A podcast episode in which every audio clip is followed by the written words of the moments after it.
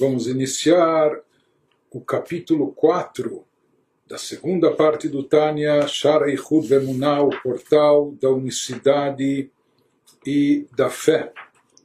Quando nós concluímos o terceiro capítulo, o capítulo anterior, com uma questão uma pergunta o Alter Rebbe nos trouxe uma vez que nós vimos tanto baseado nos versículos bíblicos, nas interpretações clássicas dos nossos sábios, no Midrash, as explanações do Baal Shem Tov, o mestre do Hassidismo, fundador do Hassidismo baseado na Kabbalah. Depois o Alter Rebbe consolidou esse conceito também de acordo com a própria lógica e linha de raciocínio.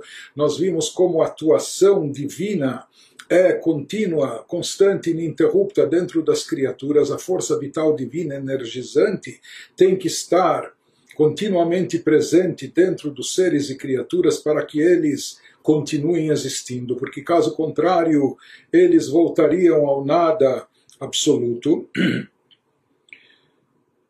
Disso nós uh, vimos, evoluímos e chegamos à conclusão. O Rebbe nos explicou, nos conduziu logicamente, a conclusão de que a única existência absoluta, de fato, é a divindade.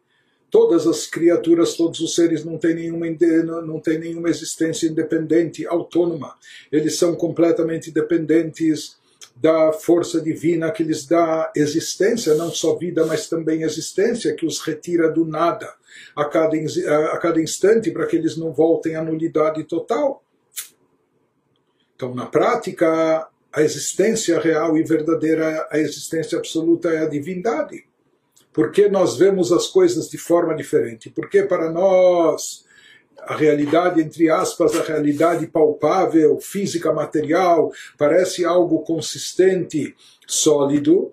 Não é? Nós não vemos a espiritualidade, não vemos a energia divina presente dentro dos seres e criaturas. Disse o Alter se fosse dada a permissão para os nossos olhos carnais contemplarem divindade, a gente perceberia que a gente perceberia que a única existência verdadeira é divindade e além da divindade não há absolutamente mais nada. Mas na prática, os nossos olhos carnais não são capazes, não estão capacitados nem habilitados para contemplar divindade, não, não, não sabem ver espiritualidade, por isso que a gente vê os nossos olhos carnais é a matéria, o que a gente capta com, ah, com o nosso lado sensorial é a matéria palpável. E isso para nós parece algo, algo real, consistente, já que a espiritualidade está fora do nosso alcance sensorial. Mas aí nós perguntamos, tudo bem, vamos dizer que a gente não consiga ver a divindade, por isso ela passa desapercebida de nós, por mais que ela é a essência de tudo, ela é que dá existência a tudo a cada instante. Mas por que que nós vemos, por que que nós vemos a matéria de forma tão consistente, aparentemente tão sólida? Por que que para nós ela parece tão tão real e a gente não vê e não nota a divindade que há por trás dela? Disse o Alter para entender isso é necessário uma introdução, e essa introdução é o que ele vai nos oferecer aqui no capítulo 4. Então, nas palavras do Alter Rebbe, que Hinektiv, que Shemesh Umagen, Avai Elokim, eis que consta no Teilim, nos Salmos do Rei David, Salmos 84, 12, está escrito: Sol e escudo é Deus o Todo-Poderoso, o Sol e escudo é Deus o Todo-Poderoso. Aqui, se referindo a Deus, eh, o versículo traz dois nomes de Deus. Havai, Havai seria o tetragrama. Yudkei Vavkei e Elohim. Então, na tradução, Sol e escudo é Deus, Deus como Havai e o Todo-Poderoso como Elohim. Aqui o versículo nos dá a entender que existe uma similaridade, uma semelhança entre Havai e Elohim e o sol e escudo, ou seja, que sol e escudo servem de analogia, servem de exemplo para a gente entender a dinâmica, a relação, a correlação que existe entre a energia divina que flui do nome Havai do tetragrama Yudkei Vavkei e a energia divina que flui do nome Elohim, conforme vai nos explicando o Alter Rebbe Peirush Magen, הוא נרתק לשמש להגן, שיוכלו הבריות לסובלו. אמר רבותינו ז"ל לעתיד לבוא הקדוש ברוך הוא מוציא חמה מן הארתיקה, רשעים נידונים בה כולי. Escudo aqui no versículo dos Salmos se refere, explica o Alter a camada protetora do sol, um escudo em volta em torno do sol, como uma camada protetora que protege a nós, criaturas, de modo que possamos suportar seu calor e radiação. A luz e calor do Sol são tão intensas que se não houvesse essa camada protetora, se não houvesse esse escudo, esse escudo nos protegendo dessa luz intensa, essa luz nos eh, ofuscaria, nos cegaria, nos queimaria. Né? Por isso é necessário esse escudo. Então, escudo aqui se refere a essa camada protetora que protege as criaturas para que a gente possa suportar e usufruir da luz e calor do sol. E nós vemos também no dito dos nossos sábios, no Talmud, em Nedarim, Tratato Nedarim, conforme ensinaram os nossos sábios de abençoada memória, que na era futura, Mashiach chegar, etc., o Santíssimo Bendito seja, tirará o sol de sua camada protetora, será retirada essa camada protetora. Então haverá uma luz muito intensa, brilhando, uma luz que jamais houve aqui no nosso, no nosso mundo, no nosso período.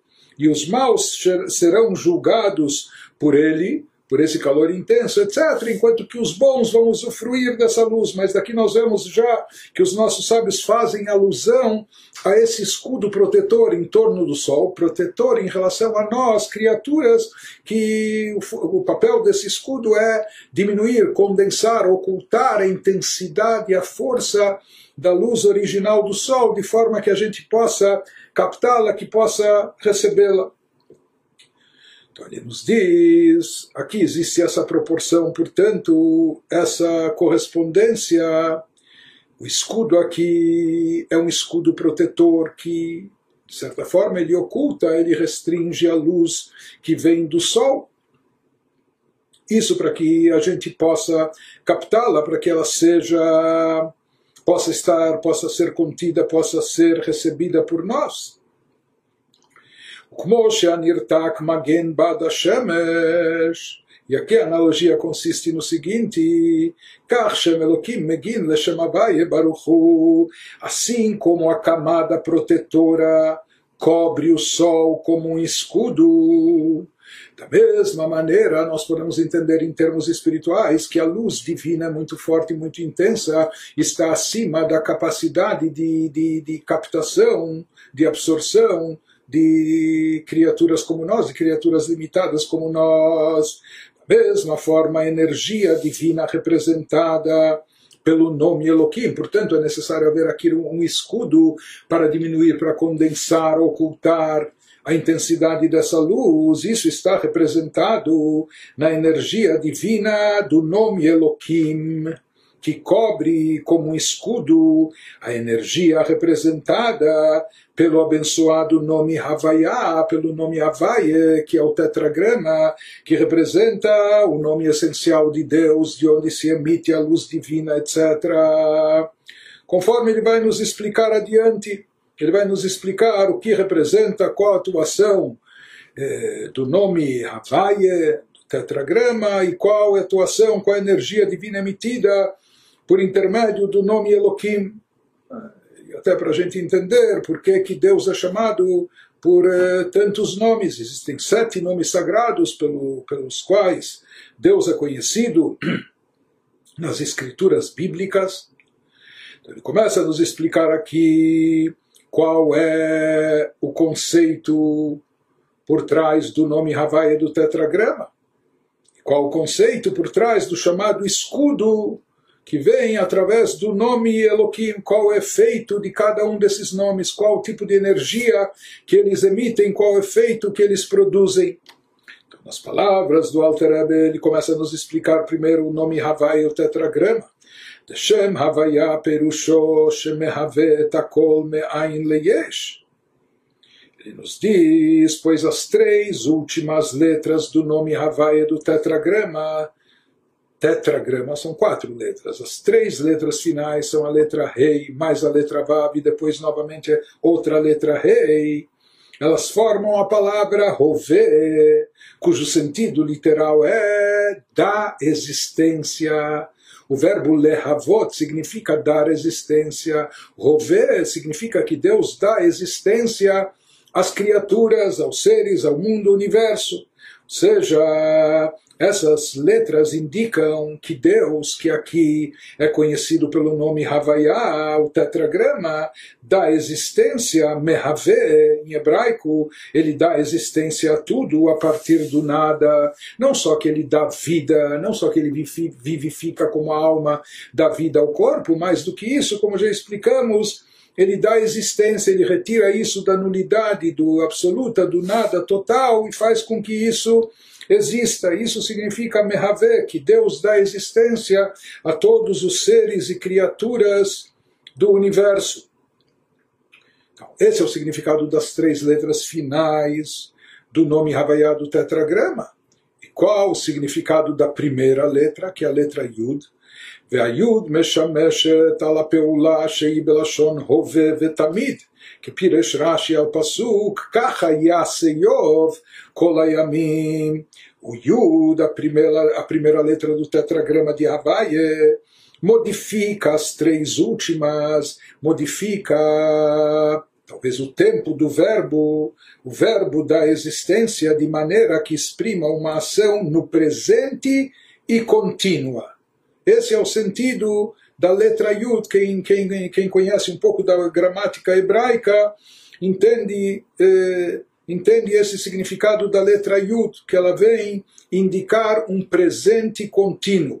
Ou seja, conforme, conforme Rashi, o comentarista clássico, explica em outros lugares também. Então, o sentido, o significado do nome Havaia é que ele dá existência, que Deus dá existência a todos os seres e criaturas. E o Yud, no início desse nome, indica que essa ação de Deus de dar existência é uma ação que ocorreu não apenas nos seis dias do Gênesis, mas não, é uma ação contínua que se estende durante todo o tempo que as criaturas existem.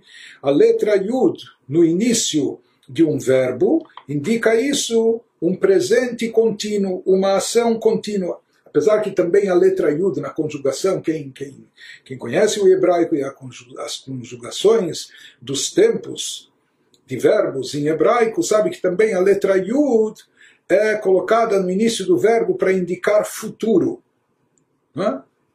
Porém, além de indicar futuro, dependendo do contexto, ela também é utilizada para indicar uma ação presente contínua, ininterrupta, que sempre está ocorrendo. Não? E como nós dissemos, cada um dos nomes de Deus está associado a um certo atributo, a uma forma de atuação divina.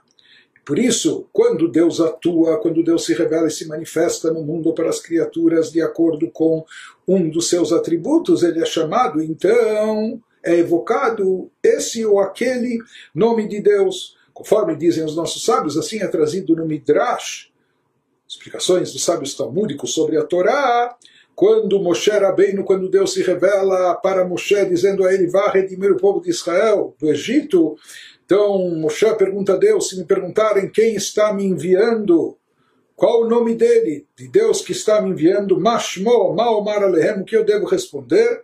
E Deus responde: Deus diz a Moshe: Você quer conhecer o meu nome?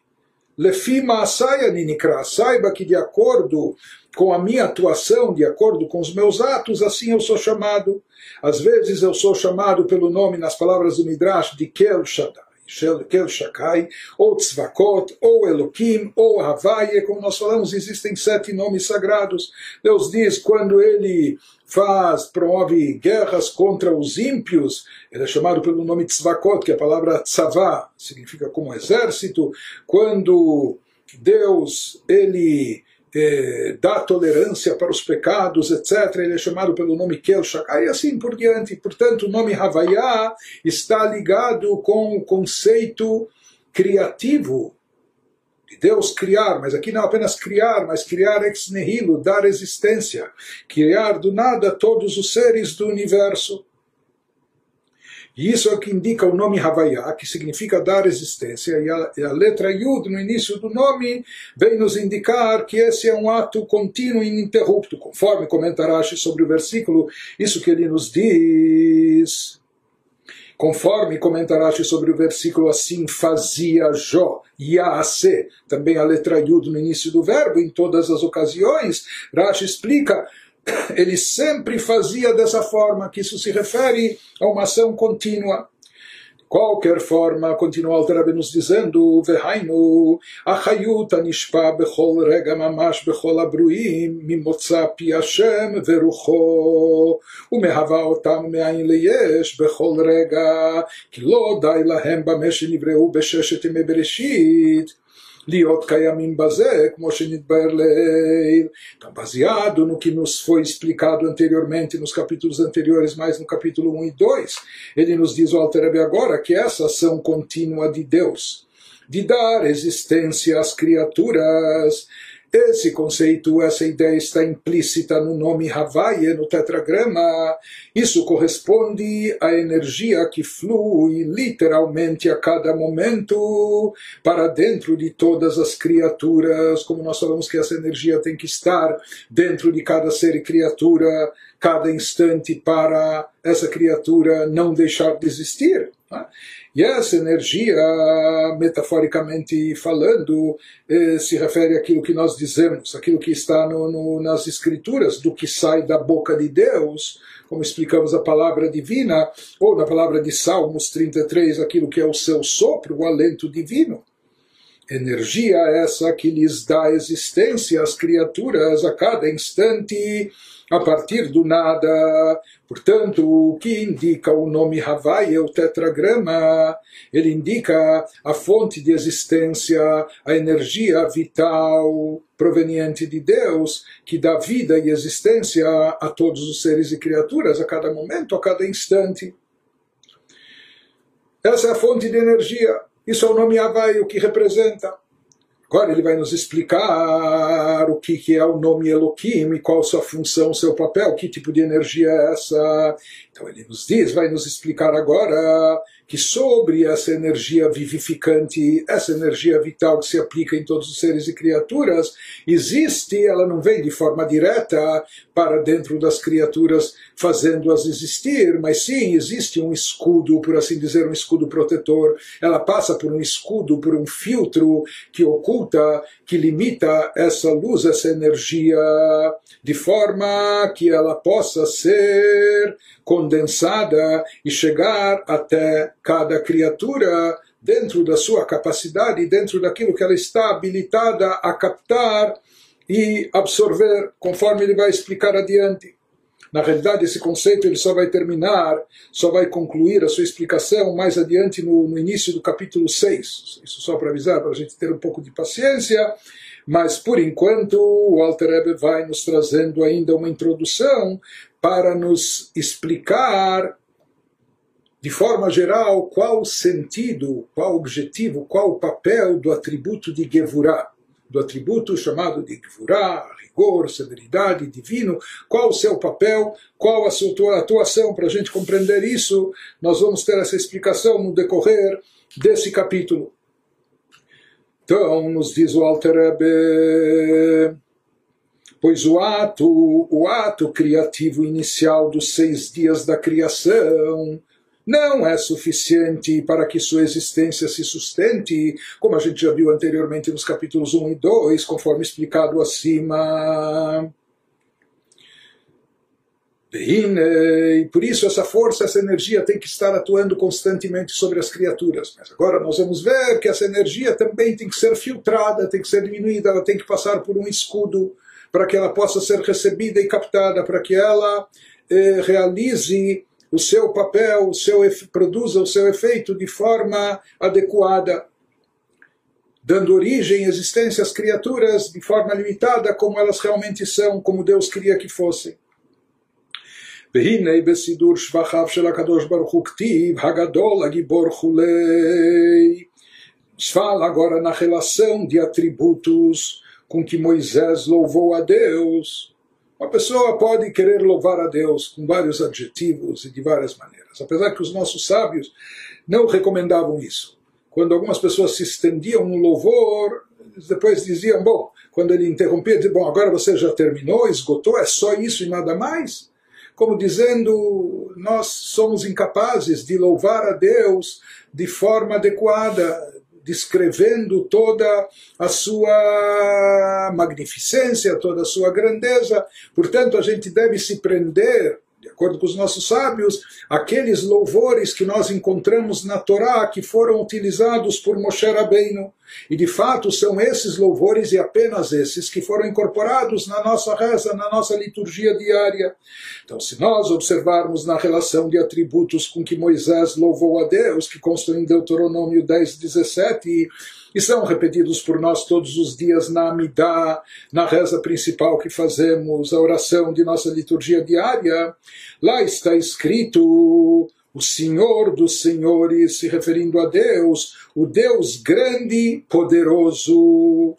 Lá nós nos referimos a Deus trazendo os adjetivos que foram utilizados na Torá por Moshe e foram transcritos pelos nossos sábios para a nossa liturgia, Hagadol, Hagibor. Adorai, o temível, mas a Gadol, a Gibor, primeiramente.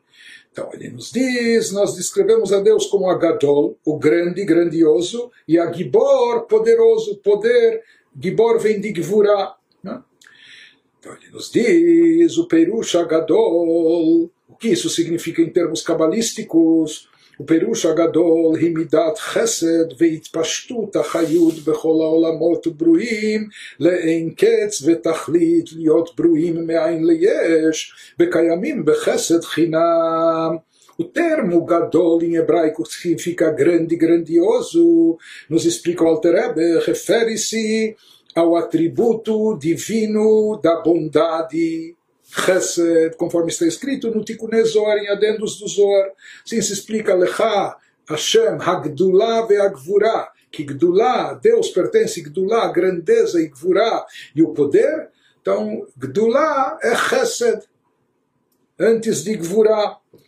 A Gdullah, grandeza, grandiosidade, aqui se refere ao atributo de bondade porque ele nos explica, Chesed alimenta o infinito e ilimitado fluxo de energia para todos os mundos e criaturas.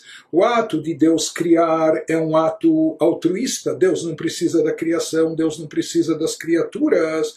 Isso é um ato de pura bondade divina, um ato altruísta, e é esse atributo de Chesed, do Chesed divino, da bondade divina, que alimenta o infinito e ilimitado fluxo de energia que vai dar origem e existência para todos os mundos e criaturas a fim de que sejam criados continuamente, e não só aquele fluxo que foi emitido uma vez nos seis dias do Gênesis, 5.780 e poucos anos atrás, mas não, aquilo que é emitido continuamente, como a gente explicou, fazendo com que as criaturas existam a partir do nada e continuem existindo e sejam mantidas. Tudo isso ocorre graças ao chesed incondicional de Deus. Então toda essa energia que dá margem à criação e à sustentação do mundo do universo, que faz com que as criaturas existam, essa energia que continuamente é aplicada e investida sobre as criaturas, uma energia infinita que é desencadeada sobre todos os universos, isso é proveniente do Chesed, da bondade divina, e essa bondade é chamada de Gdulá, de grandeza, portanto, o adjetivo Hagadol, quando a gente se refere a Deus. Falando que aquele Agadol, a Gibor, Agadol, o grande, grandioso, isso se refere ao atributo da bondade divina, que ele, com sua bondade, uma bondade gratuita, não é? uma bondade altruísta, ele dá vida e existência a todos os seres e criaturas. Na realidade, eh, o atributo de bondade, a característica de bondade é dar, expandir, que a pessoa não retém as coisas para si, ou seja, ele não mantém apenas para si, mas ele dá, ele distribui, ou seja, ele se expande, ele vai até o receptor, etc., ou aproxima dele o receptor e assim por diante, e o mesmo se aplica aqui o nosso assunto em relação ao nosso conceito, que essa vitalidade, essa energia vital divina que se propaga por todos os mundos e criaturas para vivificá-los, para lhes dar existência, isso é proveniente e derivado de Chesed, então isso já que é grandeza, é expansão, é? algo que se propaga, por isso o atributo de Chesed é chamado de grandeza, ou Deus agindo, atuando com Chesed, então ele é chamado de Gadol, a grandiosidade de Deus, aqui nós falamos Deus é grande. Seja, ele nos diz, essa energia de Chesed que alimenta ininterruptamente a criação é denominada Gdula, grandeza. Chesed é chamado de grandeza, pois expressa a grandeza do próprio Deus. Porque grande é Deus, sua grandeza é insondável. Palavras de Salmo 145. E esse, então ele nos diz que essa grandeza de Deus, esse atributo de Chesed, é esse atributo que fornece energia ilimitada, porque é uma energia contínua que tem que ser aplicada e investida todos os dias, todas as horas, todos os momentos. É? Então, esse atributo de Chesed, por isso se fala que é grande, é uma grandeza, uma grandeza infinita. É ele que fornece energia ilimitada aos infinitos mundos e criaturas para dar-lhes existência, Sheteva Hatov visto, assim se fala, se você é bom, é generoso, a natureza do bom é fazer o bem, Assim como uma pessoa que é boa, ele tem como natureza fazer e praticar o bem, da mesma forma, Deus, por essência, é bom, e Deus é infinito, ilimitado, por isso também ele tem esse atributo de chesed, essa, essa bondade grandiosa, essa grandeza de bondade que é de promover o bem, de, de dar, de doar, de dar vida, de dar existência de forma contínua, infinita, ininterrupta para todos os universos, para todos os seres e criaturas, durante todo o tempo. Isso ocorre já que Deus, na sua essência, é bom e a tendência, a natureza do bom é fazer e praticar o bem, já que Deus é infinito, o bem derivado dele também é um bem infinito ilimitado. Por isso a sua influência, o seu impacto é infinito e por isso é chamado de Gadol, de grande, de grandioso. Por isso o atributo de Chesed, de bondade, quando Deus atua pelo atributo de Chesed, ele é chamado pelo tetragrama, pelo nome Havaiá, e o atributo de Chesed é conhecido também como Gdula, é, o adjetivo utilizado aqui, quando Deus atua com esse ou por esse atributo é que ele é gadol, ele é grande porque há uma expansão, uma influência infinita ilimitada que se deriva da grandeza infinita da essência divina.